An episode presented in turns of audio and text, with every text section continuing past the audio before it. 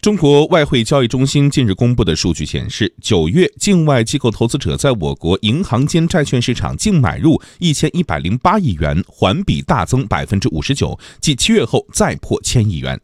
此外，第三季度境外机构投资者在我国银行间债券市场净买入三千二百一十一亿元债券，由于上半年净买入额约为五千亿元，前三季度净买入额超过八千亿元。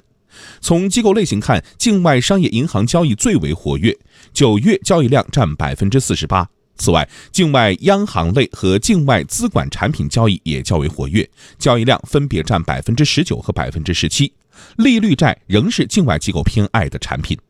中国人民大学金融与证券研究所联席所长赵锡军分析，外资大举购买中国债券背后主要有四方面的原因。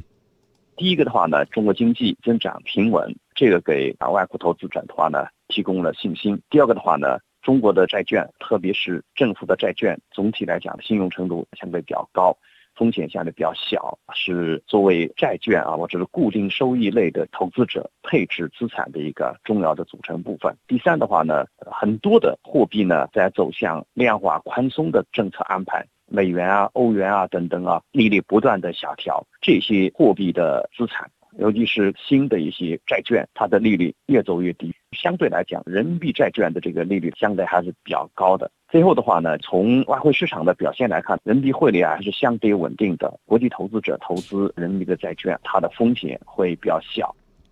目前，在全球三大国际债券指数中，我国国债已占两席。华泰证券指出，从新兴市场国家债券纳入国际债券指数的经验看，南非、哥伦比亚、罗马尼亚等国在纳入国际债券指数或权重上调后，外资投资这些国家的债券规模都明显增长。